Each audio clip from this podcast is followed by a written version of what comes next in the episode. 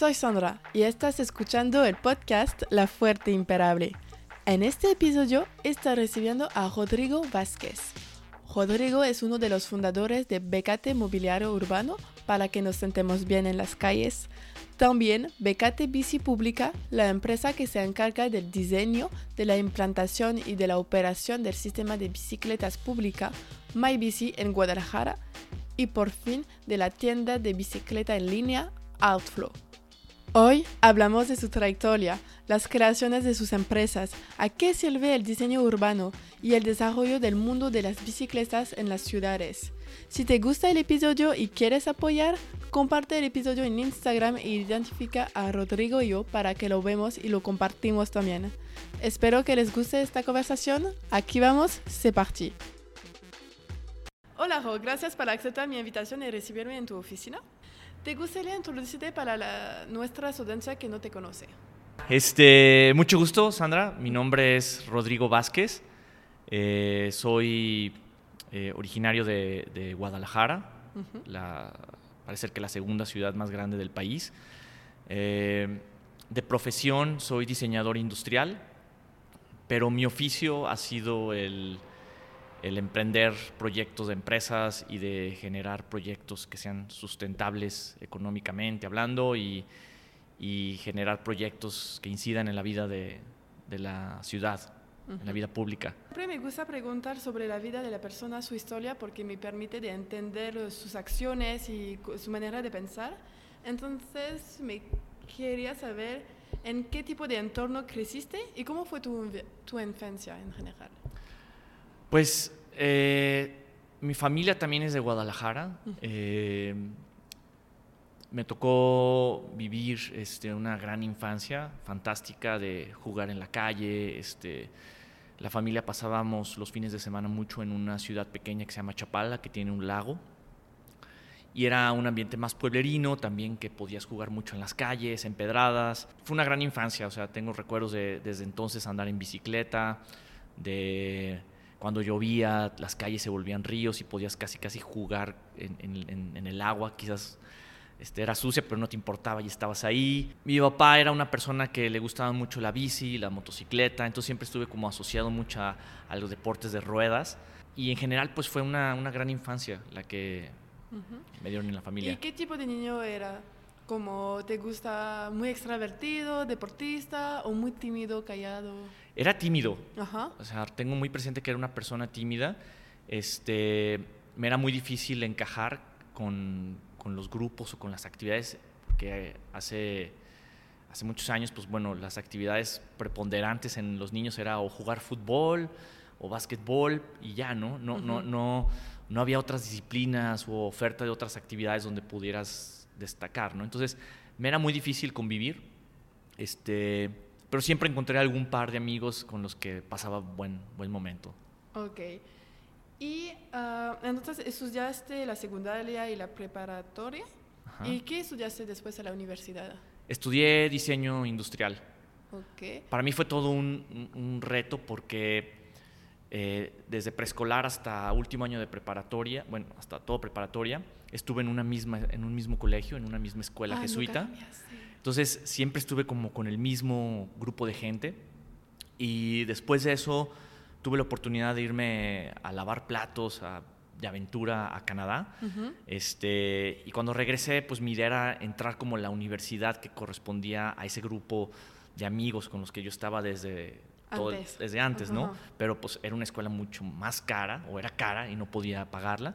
Y ahí fue cuando consideré entrar a la universidad pública, la UDG, y para mí fue uno de los mejores momentos de mi vida cuando me aceptaron porque pude acceder a la educación pública y fue fantástica mi experiencia en la UDG en diseño industrial. ¿Y por qué te gustaba de estudiar la UDG? ¿Cómo, ¿Por qué fue una buena universidad pública? y ¿Por qué la, lo comandaría a alguien? porque es pública y las públicas a veces, y no es la realidad, tienes una mala reputación en contra de las privadas que tienes que pagar un chingón y a veces es solo para contactos, no es para aprender algo diferente. Sí, creo, fue, fue para mí fue un descubrimiento, porque era más una idea, ¿no? La realidad es de que me di cuenta en el, con el tiempo que eran los mismos maestros que daban clases en las escuelas privadas Este, y otra cosa que me, que me gustó mucho era pues que me sacaba del contexto, estaba en otra zona de la ciudad, el, el Quad, así se llama la, el centro universitario donde está diseño, es en Huentitán. Entonces fue para mí un gran descubrimiento y enriqueció mi, mi, vida pública, mi socialización. Y sí es cierto que en los colegios o en ciertos perfiles te generan relaciones públicas, pero ya las había hecho. O sea, hoy actualmente muchas también conservo muchas relaciones que tuve de la preparatoria, ¿no? Este, pero la universidad también me generó otros contactos muy valiosos e interesantes que a la, a la fecha sigo sacando provecho, ¿no? Ok, oh, súper. ¿Cómo nació tu interés y para estudiar diseño y uno, otra cosa? Fue, fue, una, fue muy, muy peculiar porque eh, cuando regresé de Canadá realmente buscaba ser muy práctico en lo que las herramientas académicas que necesitaba para, para sobrevivir. ¿no? Entonces, en ese tiempo me dedicaba a la jardinería, era jardinero. Entonces, lo más práctico que se me hizo fue aprender administración de empresas. Sí. Entonces eh, arranqué en el ITESO estudiando el primer semestre con el dinero que, me, que, había ahorrado de lavar platos. Ah, de, Canadá. Ajá. Este, y ese dinero se me fue ahí, se esfumó. Y después ya que no tuve más dinero, eh, me puse como a, reflexionar qué realmente me, me, gustaba. Y me di cuenta que me gustaba mucho la arquitectura o el, el pues la, parte creativa, pero me daba mucho miedo la escala, como que no comprendía cómo yo podía generar cosas tan grandes o no, no, no, no lo concebía. Y después, todavía no recuerdo cuál fue el hecho que me llamó la atención el diseño industrial. No sé si fue algún libro o algo, pero fue un, como una chispa en la que vi en el diseño industrial la posibilidad a una escala menor eh, poder crear objetos. Eso fue como la idea. Y desde el primer momento que ingresé me di cuenta que me encantaba diseñar, me encantaba dibujar, volver los objetos y responder a una, a una necesidad de una persona o un grupo de personas. Y entonces, ¿cuál fue tu trayectoria, aparte de la universidad que terminó? Hiciste una, también un intercambio en Holanda. Sí. ¿Y cómo, cuál fue tu trayectoria de este intercambio que vamos a hablar hasta en BKT Mobiliario Urbano que creaste en 2005? Bueno, conforme fue pasando también la universidad, me di cuenta que el diseño industrial, como me lo enseñaban, no llenaba totalmente mis expectativas o ya había muchas cosas resueltas y era diseñar sobre lo ya diseñado y no había una aportación fuerte. Entonces empecé a tomar eh, algunas materias o empecé a, meterme a clases de urbanismo y arquitectura porque noté que ahí había una gran oportunidad de trabajar en los detalles, en las cosas pequeñas con las que se topaban las personas, que es precisamente el mobiliario urbano. Sí. Y eh, encontré una por mi cuenta encontré una oportunidad de ir a la Design Academy de Eindhoven, eh, que era una escuela que tenía una propuesta muy interesante. De ahí había maestros como con una nueva este, idea o forma de concebir los, el diseño sin tanta forma, sino más reflexión. Y había una, una especialización en espacio público entonces me fui de intercambio y prácticamente terminé la carrera allá. este, y allá ocurrió también un, enamoramiento con la vida pública, el ciclismo que es súper desarrollado sí, en Holanda. Sí, sí. O sea, como que me acordé de mi infancia prácticamente y como dije, eh, cómo una ciudad, un país pudo continuar ofreciendo lo que a un niño le hubiera gustado, que era poder caminar en, pueblos, ciudades, en todos lados, ¿no? Entonces me sentí con una gran responsabilidad o un gran reto este, de regresar a México y, aportar algo, ¿no? Entonces, mi tesis, este, sí me interesaba mucho cerrar con una tesis, fue el diseñar una pieza que permitiera aumentar la cantidad de ciclistas en una ciudad. Y eso se materializó en un objeto que se llama el ciclopuerto, que es un rack, una pieza donde puedas estacionar tu bici. Ah, Entonces, la hipótesis era, si tú pones un lugar donde poder estacionar tu bici, más ciclistas van a considerar ir. Obviamente, porque pueden dejarlo Exactamente. En un momento. Ok, y entonces, ¿cómo llegaste a, crear uh, BKT eh, Mobiliario Urbano? Cuando terminé la carrera, eh, empecé, fui invitado por un gran amigo que tiene un despacho de diseño que se llama Matías. me invitó a colaborar y eventualmente duramos juntos 10 años este, creando cosas desde, desde el ámbito del diseño industrial. Y dentro de, de este proyecto, eh, yo incubé BKT Mobiliario Urbano. ¿Solo o con alguien? Sí, junto con el equipo que estaba ahí, pero prácticamente solo, pero se fue sumando equipo que eventualmente se volvió también otro equipo nuevo, que son los que ahora estamos en BKT. Lo peculiar fue que nos me di cuenta que cuando nos encargaban un proyecto en, este, en, ese, momento, pues se invertía mucho tiempo en diseño, en desarrollo, y toda la utilidad, todo el, profit quedaba en una venta, porque pues desarrollar un producto es costosísimo y lo vendías una vez. Entonces yo ahí donde tuve como la intuición de que era una oportunidad que esos desarrollos podían después meterse en un catálogo, irlo mejorando y de ahí hacer una marca. Entonces de ahí nace BKT. Ok, y para la gente, eh, ¿puedes explicarnos uh, cómo uh, el diseño urbano nos afecta a nosotros como gente que vive en una ciudad? ¿Cómo eso nos afecta en nuestra vida diaria, cotidiana? Pues es, es muy peculiar, es independiente de haber conocido cómo es la vida pública en Europa o cómo se da la vida pública en otras partes del mundo, cada, cada ciudad tiene una forma de, gozar, de vivir el, espacio público. Latinoamérica, México también tiene una forma muy intensa de vivir el espacio público, ¿no? Los mercados, las calles, las banquetas. Hay una vida afuera que es Ajá, muy intensa. Y muy como completa. Exactamente. Y, y, yo, una visión personal es que es tan importante como la privada.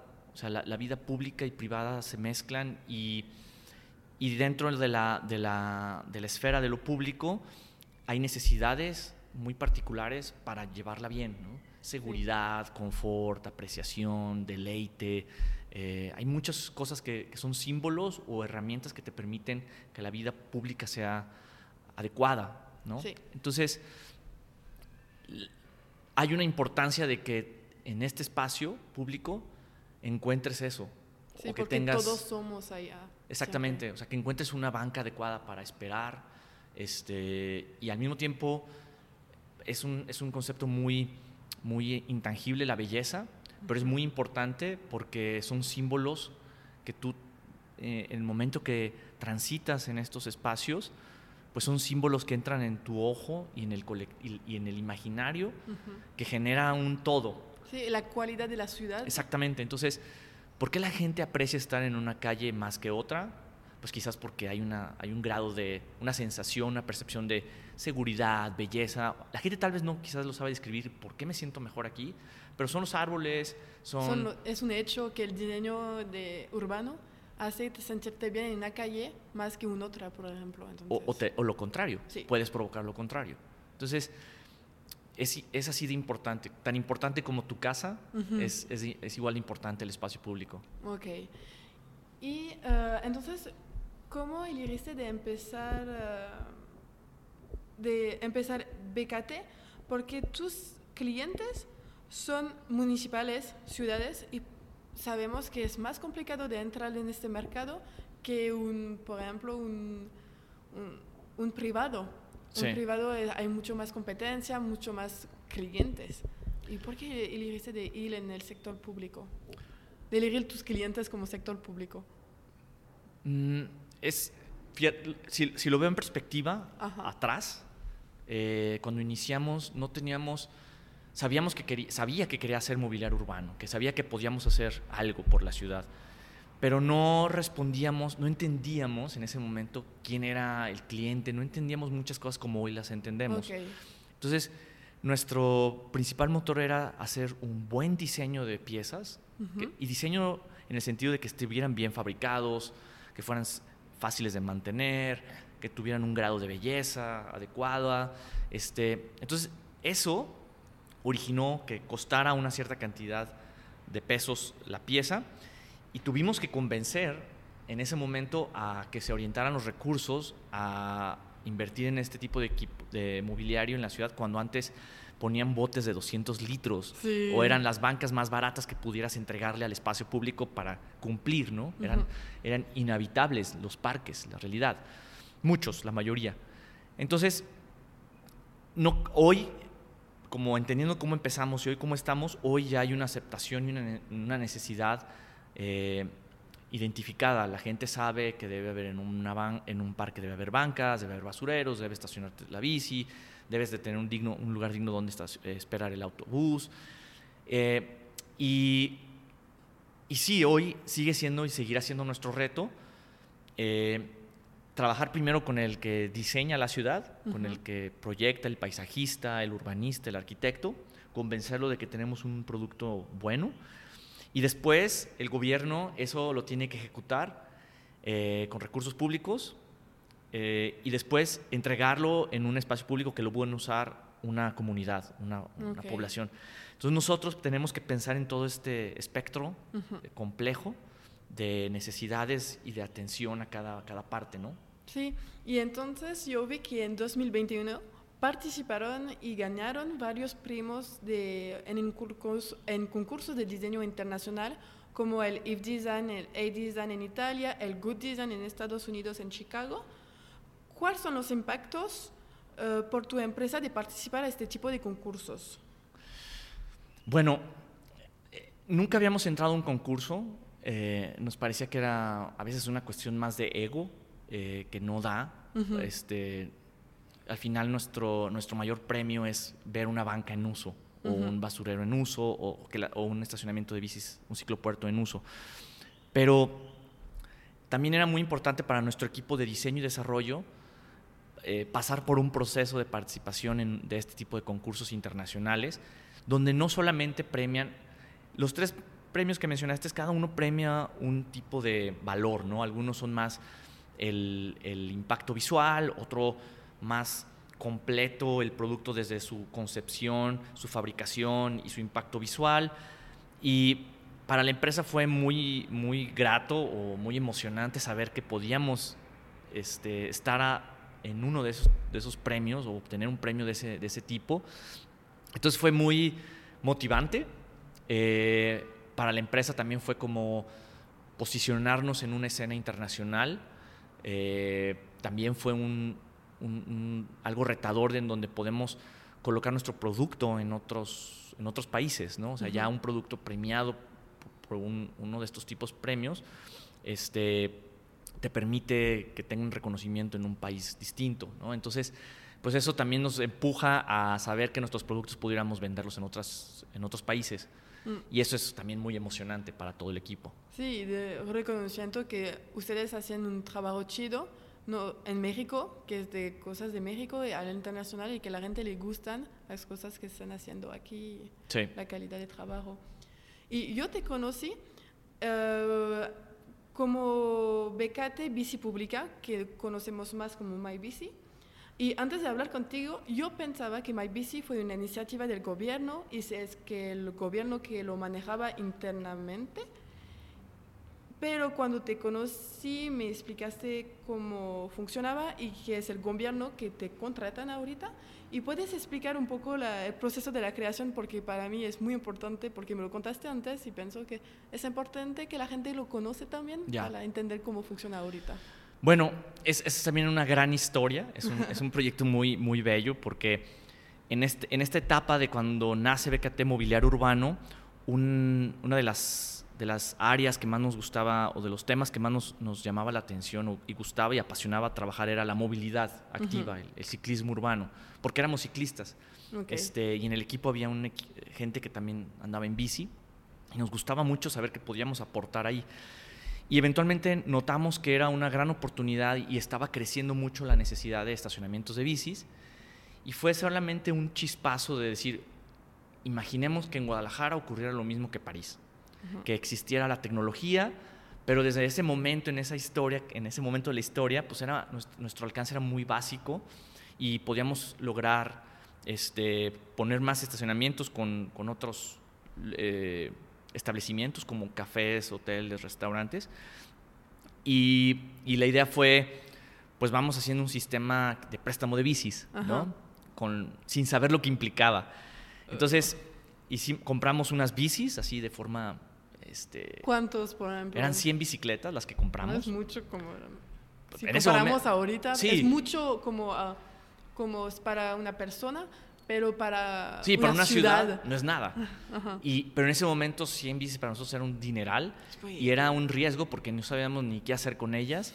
Entonces tuvimos que invitar más colaboración eh, técnica como para desarrollar un software que nos ayudara a administrar estas bicis en los, las- los distintos lugares donde los pusimos. Ajá. Tuvimos que llegar como a plantear una idea con estos cafés y restaurantes de que pudiera la gente tomar y eh, recibir bicicletas de forma... explicar a este momento que no fue desarrollado muy poco en Francia, por ejemplo, y aquí no tampoco. Entonces, ¿Qué es eso? ¿Por qué vas a poner bici enfrente que la gente puede prestar? Y fue un éxito, ¿eh? O sea, la gente reaccionó de una forma súper positiva, pero lo difícil fue que para nosotros era un, costo, era un gasto, eh, no, era, no era viable, no era sustentable. Nos emocionaba aspirar que se pudiera volver un negocio. Y, y conforme fue creciendo, incluso tuvimos que hacerlo otra empresa. Sí. Y por eso nació BKT Bici Pública, con otros socios, con una finalidad muy clara de hacer un sistema de bicicleta pública en la ciudad. ¿no? Ok. Y de ahí empezó una enorme tarea de convencer a los gobiernos que fueron, que nos tocaba conocer o podíamos presentarles la idea. Este, pues ya teníamos, por los años que fueron pasando, entendíamos que era un tema que tenía que ser público para que fuera un éxito, que necesitábamos una mejor tecnología. Y ahí fue donde el gobierno, un gobierno puso atención y dijo, ok, ya entendimos. Entonces, el gobierno eh, compró la tecnología que se necesitaba y después hizo un concurso para ver quién podía operar esa tecnología. Y afortunadamente nosotros pudimos participar en ese, en ese concurso y operar el sistema. Entonces, eh, el gobierno eh, de la provincia, el gobierno de Jalisco, Ujú. eh, es dueño de las bicis, las estaciones, y eh, el reto fue ahí, pues que contratar a una empresa que pudiera hacer esto lo mejor, lo mejor posible, ¿no? Ujú. Y eso es lo que hacemos desde entonces. Ok. Y ahorita que somos en pandemia internacional, eh, ¿cómo se pasó por MyBici? Porque de un lado la gente sale menos, pero del otro la gente quiere cuidarse cuando salen y de estar en transporte público tal vez no es la mejor idea de juntarse con mucho. ¿Y cómo ha afectado entonces eh, la pandemia Eh, este negocio? Cada, cada, cada ciudad ha tenido su propia política de cómo, cómo motivar o desmotivar el uso de estos sistemas de transporte. ¿Cómo? Sí, por ejemplo, en, en Barcelona decidieron que no se debía usar el, el sistema, ¿no? Porque, porque era, pensaban que era un foco, ¿no? Eso hace muchos meses. Ajá. Eh, Londres, al revés, decidió que debía impulsar el uso de la bicicleta en lugar del, del- del metro. Sí, porque es una distancia, social obligatoria. Y, y aquí fue como muy pausado, aquí se hicieron muchas, muchas cosas para que fuera lo más seguro posible. Ajá. Y, y la realidad es que aquí, a- de- de- antes de la pandemia, el uso tenía una explosión de uso, era impresionante la cantidad de, de- de usos por bici al día, incluso eran más que en la Ciudad de México Wow. por bici al día. Estábamos alrededor de siete viajes por bici al día. Es enorme. Y, y cuando viene la pandemia, pues obviamente se baja y también se modifican muchos hábitos de los, de las, de los habitantes. Ajá. Ahora existe más home office y como esto está orientado a mucha gente que se mueve por el trabajo, ha sido paulatino el crecimiento. Pero eventualmente también se está motivando a que sea uno de los mejores medios por el distanciamiento social. Ujú. Entonces seguro va a ir eh, otra vez recuperando esa gráfica de uso de crecimiento, ¿no? Ok. Y em, ¿cuáles fueron los retos los más importantes de, que tenías que superar durante estos años de, con MyBici? Porque es mucho trabajo, hay un- como en toda la ciudad, como en gran parte de la ciudad, hay un mantenimiento enorme, la gente roban, es como chiquitos problemas y cómo manejas eso y cuáles fueron los retos con MyBici. Bueno, eh, en primer lugar es un equipo talentoso de colaboradores, es gigante el- la organización. Este, el equipo de BKT Bici Pública cuenta con un área de mecánica, un área de logística, un área de atención al cliente, un área administrativa, de balanceo, de lo, en fin, es un equipo gigante de más de 170 empleados, de colaboradores. Entonces, todo este equipo eh, dedica 24/7 eh, para que sea un, un excelente servicio público, ¿no? Entonces, eh, cada área, por su enorme talento, es capaz de, de llevar esto. Obviamente se han profesionalizado muchísimas cosas, eh, se ha desarrollado conocimiento, se ha desarrollado software nuevo, se, se, trabaja muy de la mano con el proveedor de tecnología, que es una empresa canadiense de Montreal.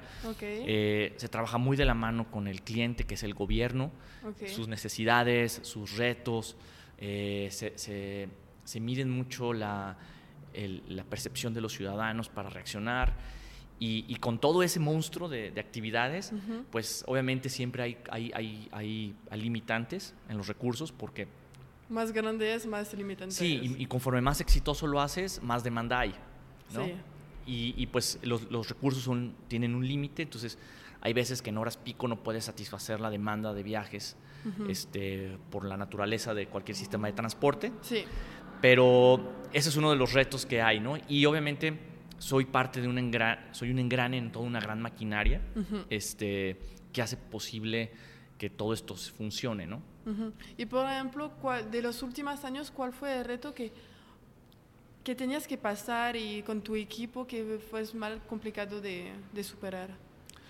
Pues ha habido muchos retos. Hay veces que son retos internos, el, el, el, tener una organización. Digo, me toca estar en, en dirigiendo mobiliario urbano y, formar parte de otros proyectos. Y el tema del recurso humano de los colaboradores es un gran reto, porque buscas lo mejor para ellos y a veces no pareciera que lo haces. este, y, pues mediar las situaciones, lograr condiciones de trabajo adecuadas, eh, marcar un rumbo y tratar de alcanzar el rumbo o los objetivos. El, que el gobierno te pone a... Sí, y propios, ¿no? La, propia empresa tiene un objetivo de, entregar un gran servicio o un gran producto y, esos retos pues son difíciles, ¿no? y eso pero es, lo que nos alienta. Y también eh, el, trabajar con gobiernos es complejo porque hay muchas cabezas y quisieras tú poder explicar muchas cosas y a veces no puedes explicar muchas cosas y, y eso es un gran reto. Trabajar con gobiernos. Okay. Uy, sí, porque es una identidad, no es una persona. Ajá, no es con alguien con el que pueda ser franco, rápido, resolver un tema, sino que son muchos actores involucrados, hay intereses diversos y tienes que seguir cumplir, un proceso. tienes que seguir procesos y cumplir con cosas que a veces no lo harías de una forma en lo privado más rápido. Y yo vi que desde 2016 tienes una, eres parte de un proyecto que se llama Outflow, que es una empresa ¿Cómo llegaste a crear una tercera empresa? ¿Y de qué trata? También es, es, es un proyecto en el que colaboro, también es, es, es, en el mismo sentido de colaborar con otros talentos, eh, y deriva de, de reorientar eh, esfuerzos de gente en la empresa que estaba colaborando en algo y tiene un perfil distinto y, empiezas a hacer un poco como la alquimia de que, ah, quizás, quizás esta persona con esta idea que tengo podría sumarse y desarrollar un nuevo proyecto. Este amigo que tiene una visión sobre el ciclismo padrísima, quizás podría sumarse. Entonces como que empecé a mezclar cosas y sumar ideas ahí y, y lo que surgió ahí fue pues una una, un proyecto donde puede, se pueden compartir visiones y filosofías de otras empresas que hacen cosas grandiosas para el ciclismo urbano. ¿no? Y, a eso me limito, a, colaborar en sumar esto eh, y, hacer que suceda. A juntar talentos, a imaginar que estas bicicletas de carga de Dinamarca pudieran estar en México y a un precio justo este, y elevar la calidad de los vehículos que circulan por la ciudad y voltear a ver este otro tipo de tecnologías, este, componentes fabricados en Canadá de una forma, con una filosofía increíble de gente que utiliza la montaña y goza y hace cosas increíbles este, que la gente valora mucho en sus propias bicis. Y así te puedo nombrar muchos detalles que que nos gustan a los que estamos en este mundo del ciclismo eh, y que pues generan un, pues, una experiencia padre en la ciudad, saber que puedas encontrar estas cosas también. impulsar que la gente, oh, mira, las bicis no son, no son solamente chafas, puede tener una bici súper chida, así, ir al cero o también en la ciudad. Exacto. De buena calidad y eso. Ah, no, no voy a tomar una bici porque no es mi estilo de Sí, es la, verdad es que el ciclismo es muy diverso. O sea, puedes tener una bicicleta básica para moverte y no te importa el mundo de la bici, simplemente necesitas transportarte.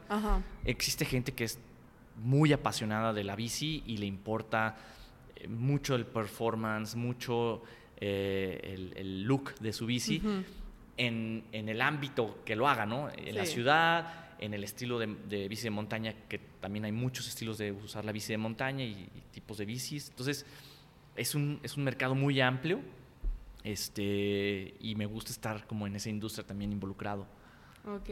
Y ahorita pienso que tú eres la persona la más completa para responder a mis preguntas sobre la bicicleta en México, porque tienes como experiencia en, en mobiliario urbano, que es la ciudad, tienes experiencia en las bicis, entonces yo quería combinar preguntas así, porque por ejemplo Guadalajara es una ciudad con mucho tráfico, eso todo el mundo es de acuerdo conmigo. A veces tienes que pasar una hora para menos de 10 kilómetros porque demasiado gente de salida de trabajo de las oficinas. Y sabemos que la bicicleta es una de las maneras como el camión de, de- hacer fluir el tráfico, permite de ganar tiempo entre dos destinaciones, aparte te permite de hacer ejercicio, te cuida de tu, ciudad, de tu ciudad y es ecológico. Para, según tú, ¿cuáles son los frenos a que la gente se mueve en bicicleta ahorita en Guadalajara? Mm, Es una muy buena pregunta porque es una pregunta que se hace en, en todo el mundo. Sí, O sea, es, es muy, es- en todas las ciudades del mundo hay gente que critica el uso de la bici, critica al gobierno que lo hace, pero yo creo, y no creo, estoy seguro por los datos o evidencias que tengo, que el, el ciclismo está en aumento de una forma silenciosa y constante. ok, La- los datos que te puedo dar es que eh, la industria de la bici colapsó por la enorme demanda que hay. Ok. O sea, ese es un primer símbolo de que todo 2000... oh, también se sumó la pandemia, ajá, pero el ritmo que había de, de venta de bicis en 2019 ok, era enorme. En 2020 la, la industria, mucha industria está en Asia, pero también algunas en, en otras partes del mundo, colapsó por la enorme demanda. ok. Entonces, ahora que se están como acomodando de nuevo las cosas, eh, en 2022 se va a volver a, esta- a- a- a- estabilizar, pero la, la- la- la tendencia es a la alza. Ok, Y en vez es- de tener más oferta, porque no, antes no teníamos sufien- suficiente oferta para que lo- los clientes gustaba. Ajá, entonces, eso es un indicador, ¿no? La- las bicicletas privadas se venden y, y hay mucha gente que quiere andar en bici Ajá, de forma recreativa, deportiva o transporte. En Ujú. todos los ámbitos está, está agotada Sí. la, la industria, ¿no? ok, Entonces, la industria va a crecer para satisfacer esta enorme demanda. Ese es un indicador que lo veo en, en los, en los foros, eh, proveedores eh, y en el mercado donde estoy. En términos de, de- de- de la vida pública, pues es obvio que no podemos ir para atrás y creer que el modelo eh, modernista de construir las ciudades alrededor de la figura del auto es una solución, porque ya es evidente que no podemos crecer más el área vehicular. no, Tenemos que rediseñar, eh, redistribuir el uso de las calles. Entonces tienen que caber los autos, son un gran vehículo, sí, tienen que eh, haber espacio para el transporte público masivo, para las bicis y para los peatones. Entonces, es más transporte con sie- siempre lo mismo espacio. Exactamente, el espacio no podemos crecerlo. No, porque ahorita hay edificio en... Ajá, y, y destinar dinero a, a- y crecer esas infraestructuras es una bobada, porque ese dinero se tiene que ir a la salud. Ah, ¿no? sí. Entonces, yo creo que, o no creo, estoy seguro que el- la mejora de los espacios públicos eh, y del transporte público es una constante ya, que va a ser una realidad. Entonces, es silencioso porque quisiéramos de repente ver más bicis, Ujú, sí, claro. pero las bicis siguen ahí. O sea, están ahí, a veces desde los autos no se pueden apreciar. Pero yo sí veo que va a ir creciendo este, este uso. Se necesita el trabajo de muchos y ceder terreno y, y permitirlo, ¿no? El, el gobierno tiene que hacer su tarea de orientar recursos en seguir cons- construyendo la ciudad en favor de estos nuevos modelos que incluyan al, al ciclista y al peatón. Eh, y los automovilistas, que la realidad son la minoría. O sea, sabemos que es el 25 o 30% de la población es el que tiene acceso a un auto privado. Sí, Aquí en México sí. Ajá, entonces es por eso. el resto se mueve en transporte público. Entonces es- a veces suena mucho el, los que se quejan y los que a Pero veces fin usamos. no, son la- tal, tal vez la gente que tiene su auto son gente que tiene más educación porque podía, que tiene trabajo, que, que grandes empresas o que tiene más dinero y No que- necesariamente. Eh, Sí, sí es un, sí puede ser, Ajá. pero la realidad es que no por tener un auto te da más derecho o de No, tener no, más. es por eso, es que la, la gente habla más, entonces, como la gente, tal vez son la gente que tiene auto tiene más acceso a como Sí. a lo periódico y los periódicos pues hay- a veces haces cosas para orientar y decir, oh, esta persona me dijo eso, entonces lo que escuchan la persona son que las auto, auto Sí, la los gente que tiene coche hablan mucho, son muy ruidosos sobre eso. Sí, es igual de ruidosos como en la calle. son. Ajá, sí. Este, pero lo que hoy, te- hoy tenemos son datos. Ok, Entonces, eso es lo que debe fortalecer las políticas públicas. ¿Cuántos pesos invirtió el gobierno en una política pública de, peatones, de ciclistas? ¿Y cuánto, cuánto es el efecto que hay? ¿no? Entonces, todo eso ya hoy se puede cuantificar porque ya existen los datos públicos para evidenciar que es un dinero muy bien invertido en beneficio de todos. Al tú hacer una calle eficiente para los peatones, las haces eficientes para los ciclistas. Lo haces para los ciclistas, vas a incomodar a los autos de algún modo, porque necesitas redistribuir el espacio, pero a la larga van a moverse personas. Sí. Y no, no importa el, el vehículo, lo que importa es que sean vehículos más seguros, más saludables y que no causen este, tantos accidentes y problemas al resto de la población. Mm, Tal vez hay algo de hacer como educación, como también no, no hay educación, y eso yo no hablo solo por México, pero también por Francia, no tenemos mucha educación cómo, cómo manejar con una bicicleta al lado de nosotros, porque no somos, tal vez hay algo que hacer también. Sí, eso. es una tarea, es una tarea de muchísimas, de muchísimos este, flancos, ¿no? O sea, el, yo creo que un primer paso es colocar la infraestructura. Porque hay gente que dice, es que no hay educación. Bueno, ¿con qué hago la educación? ¿No? Entonces, necesitas poner infraestructura y condicionar al, al- al- el comportamiento humano. ¿no? Necesitas, en algunas calles necesitas proteger más al ciclista y que, el, y que el auto aprenda que tiene que frenarse ahí. Porque hay También prioridad de por- alguien en bici. ajá, o porque hay un, un, un tope que te, de- te hace detenerte. O que no puedes subirte a la banqueta porque vas a lastimar tu auto. Ajá. Y tenemos que proteger la vida primero que nada. ¿no? Ujú, También debemos de mantener campañas de comunicación, se debe de quizás de meter un programa de educación desde primaria, secundaria, en la escuela, sí. No te deberían dar la licencia de manejo si no eres capaz de, de- de entender estas cosas básicas. ujú. Entonces hay muchos, muchas tareas, ¿no? Tal vez chiquitas cosas de hacer a la Y escuela constantes. y cuando pasa la, tu licencia para conducir, que puedes cambiar el chip de la persona. Claro, Y es, yo puedo entender que la gente, pues no, antes no hay bici, no, no se educaron a hacer eso y que ahorita tenemos que aprender a cambiar porque un hecho de antes no es el mismo de hecho que ahorita. se me viene un, un ejemplo, el, uso del, cin- del cinturón de seguridad. Ajá, Antes los cinturones de seguridad eran muy incómodos de ponerse. sí. y, y luego ya los mejoraron la tecnología y en México hicieron obligatorio el uso. Y la gente se quejaba porque les ponían el cinturón de seguridad y la gente, los, la, la policía te podía poner una multa si no tenías un, un- un- Sí. un cinturón de seguridad. Hoy, ya que pasó el tiempo, muchísima gente usa el cinturón de seguridad este, y ya se volvió una, una, una nor- una- un hábito.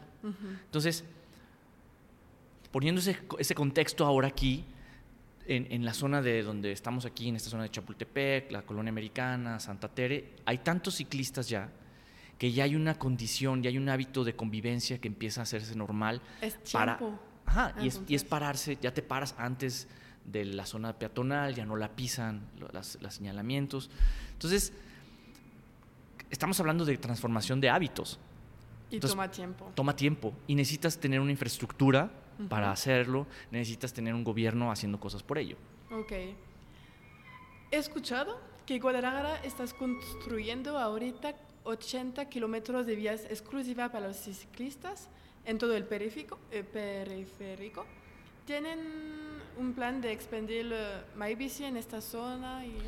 Eh, no sé, yo no, no tengo detalles de esa información, pero lo que sí sé es que el, el programa Mi Bici funciona a manera de red y en- Ok. en, en- en bloques, bueno, en, en, en, zonas de ciudad. No, no, sí, yo no vi funciona en la como... mapa podemos ver Exactamente. que es Provis, Chapultepec, ahí en, al medio. Ajá, no, no, es, no es como una línea, no puede funcionar una línea. Pero esa es la lógica. Finalmente, si existe el peribús, el peribús te va a poder llevar a una avenida que tiene un tren ligero u otro sistema troncal y esa te va a acercar al centro donde está mi bici. Ok, ¿no? Entonces, lo que necesitas es que haya conectividad en distintos tipos de transporte. ok. Alguien puede elegir, tiene la libertad de irse del centro de Guadalajara al centro de Zapopan, hay una ciclovía y lo puede hacer en bici. Sí. Le va a tomar 30 minutos llegar, pero si lo hiciera en, un, en el tren, eh, le va a tomar 15 o 10. Ok. Entonces, eh, la ciudad cada vez te está ofreciendo más conectividad, más intermodalidad y, y- y- y se hace muy bueno el hecho del proyecto del Peribús porque va a darle un, un sentido a esa, a esa vialidad. Este, lo que sí sé es que en, en el- en cada estación vas a tener facilidades ciclistas. Entonces, los que vienen de más lejos o del entorno inmediato ok, van a poder dejar su propio vehículo de bici ahí ok. y después tomar el, el- el bus en la dirección que necesiten hacia los sitios de trabajo donde va a poder contar Una bici. con una bici pública. Ok. Entonces, esa visión de ciudad donde te puedas elegir distintos medios de transporte, pues es la y que siempre ideal. son públicos para que no tenemos que gastar mucho. Es el objetivo. Claro, claro. O sea, si, si no estoy muy en- enterado de cómo vaya a suceder esto, pero pues las tarifas son más eh, unas tarifas ideales para poder este, desplazarte en toda la ciudad de una forma más económica. Ok. ¿Y cuáles son las fortalezas y debilidades de Guadalajara en y México en general para adoptar una estrategia de transporte sostenible?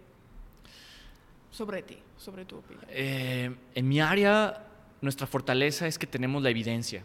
Sabemos que lo que hacemos es impacta en la vida de las personas, sabemos y tenemos evidencia de ello. Sí, lo, hemos, lo hemos estado haciendo y lo vamos a seguir haciendo. Ok, junto con amigos, colaboradores y todos vamos a seguir haciendo. Eso es nuestra gran fortaleza. Eh, el diseño también es una fortaleza porque la creatividad te permite imaginar escenarios nuevos, inventar cosas nuevas y, y eso es un gran motor para, para nosotros. ¿no? Eh, las debilidades es, es un reto, es un, es el- la debilidad es que tenemos que convencer, eh, seguimos, tenemos que seguir convenciendo y manteniendo esa idea de que es correcto hacerlo. Eh, también uno de nuestros principales eh, retos que vemos o, la debilidad que hay es que hay, hay, mucha, hay mucho plagio de los productos que hacemos. Entonces. Pues ese, ese dinero que esperaba captar la empresa por el esfuerzo de haber invertido en diseñar se pierde porque otros aprovechan esas ideas y las Ujú. copian y el gobierno no distingue y- o no tiene los medios como para parar eh, Ujú. eso, mientras que en otros países es el- la propiedad industrial es tan importante, sí. aporta tanto al Producto Interno Bruto de un país, por- cuidan mucho la propiedad industrial. Ujú, Entonces, esa es una debilidad de nuestro, de nuestro mercado, de nuestro reto. Este, parece que es eso, pero lo, lo hemos podido este, llevar Sí, con, con entusiasmo. más. En 15 años hay un cambio enorme de la ciudad y de... Sí, cuando viajo, tengo oportunidad de ver otras ciudades de México, se nota la diferencia de Guadalajara. O sea, en Guadalajara eh, tenemos muy buena calidad en, en espacios públicos, eh, algunos no tanto, siempre hay, hay retos que mejorar, siempre, como es una- siempre, pero en lo general, comparado con otras ciudades, estamos muy bien, podemos estar mejor. Y eso es pues motivante porque estamos en un, en un contexto que así apuesta por, por este tipo de iniciativas. Y, y piensas que en el futuro, realmente ya estoy hablando del futuro largo termo, Guadalajara puede devenir una ciudad Green City. El enorme es un reto enorme. Ajá. Yo creo que puede haber, es una metrópoli. Y una metrópoli es, es un organismo muy complejo como para decir que puede ser un Green City. Yo creo que el futuro de muchas ciudades es ofrecer células internas que sean Green City. ¿no? O sea, Ok. decir, este barrio este, está logrando eh, estas condiciones de vida favorables. Ok. Y este barrio contamina otro barrio. Yo creo que tenemos que empezar desde lo pequeño, Chiquito desde lo y chiquito crecerlo. y ir creciendo, porque es muy complejo verlo tan grande. Ni, ni un gobierno, ni una sociedad en un lapso de cinco años puede transformar la tendencia de años de atrás. Mm. Entonces, más como 50 años de hacer como poco a poco zonas de la ciudad. Sí, un poco como lo ha hecho, a mí me gusta mucho el, el, el proyecto de Barcelona de las supermanzanas, de, de, de generar con aliados, con vecinos aliados, cosas que sean tangibles y ejemplares. Porque muchas veces desde un escritorio, una idea conceptual, es muy distinta al momento de vivirla en la calle. Sí, porque es Y- sencillo de escribir, es como todo, es sencillo de escribir sobre algo, Claro. pero si no lo vives diario no puedes entender las necesidades principales. Exactamente. De la gente. Entonces, yo sí creo que vamos a ir haciendo ciudades más, más habitables. Ok, Ahora, con también todo el término, tema de la pandemia, yo me he puesto a reflexionar que ya los sitios de trabajo se, se- se modificaron o el hábito de ir a trabajar cambió. Entonces, estos edificios masivos de coworking Ujú. quizás van a ser distintos o su necesidad va a ser distinta, las universidades van a cambiar eventualmente. Ojalá que cambien, sí. porque eso ocasiona mucho desplazamiento y movilidad y consumo de energía.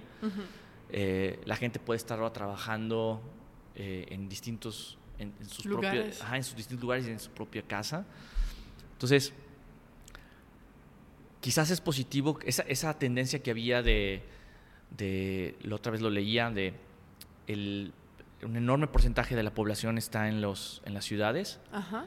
y menos en los rurales, pero los, los, los, los urbanos son los que consumen el mayor porcentaje de energía, ¿no? Y por la- los kilómetros no se supone que es al revés. Ajá, entonces quizás esta, es, ojalá y esta tendencia ayude a, a minorar el consumo energético, a hacer las ciudades más habitables y verdes. Ujú. Ok, muchas gracias por compartir todo tus conocimientos y para que la gente como yo que no conocen que no somos especialistas en nada de esto, podemos entender más por qué las, las cosas se pasan así. Es muy interesante. Entonces, muchas gracias. Estamos llegando al fin del podcast y tengo siempre como cinco preguntas que todo el mundo tiene que contestar Ok. que son más tranquilas. Si tuviera la oportunidad de cenar con alguien, vivo o muerto, ¿cuál sería? ¿Vivo o muerto? Ajá.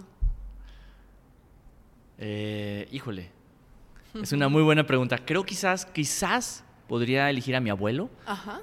Este, digo, porque probablemente podría pedir hablar con algún gran, gran mente, pero eh, me identificaba mucho con mi abuelo y podría ser una persona que me podría orientar mucho en, en- en mi vida personal, ¿no? Creo que, Ajá.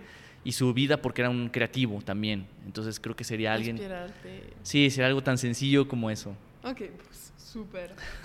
Eh, ¿Nos podrías hacer algunas recomendaciones de libro o podcast o película o música, lo que sea, que te inspira? Un contenido. Eh, he estado empezando a leer el, el- el- El infinito en el junco, Ajá. es un libro de una chica, creo que se llama, no recuerdo su nombre, pero es, habla mucho de, de cómo la mujer eh, influyó en la historia de la humanidad y en, Ok. en- en la forma de redactar. Voy a poner en la descripción para que la gente lo Sí. encuentre. Creo que se llama Irene. Irene. Ok. O no recuerdo el nombre, pero igual podrías. No, ahorita olvidé su- el autor, soy muy malo para los nombres. Este, ese, ese libro me ahorita me ha atrapado. Este. Homo, Homo Deus de, de Harari también son, son libros que me han atrapado. Y soy mucho de, de artículos y de, y de leer cosas muy, muy rápidas. No, no soy tan de, de- de lecturas profundas.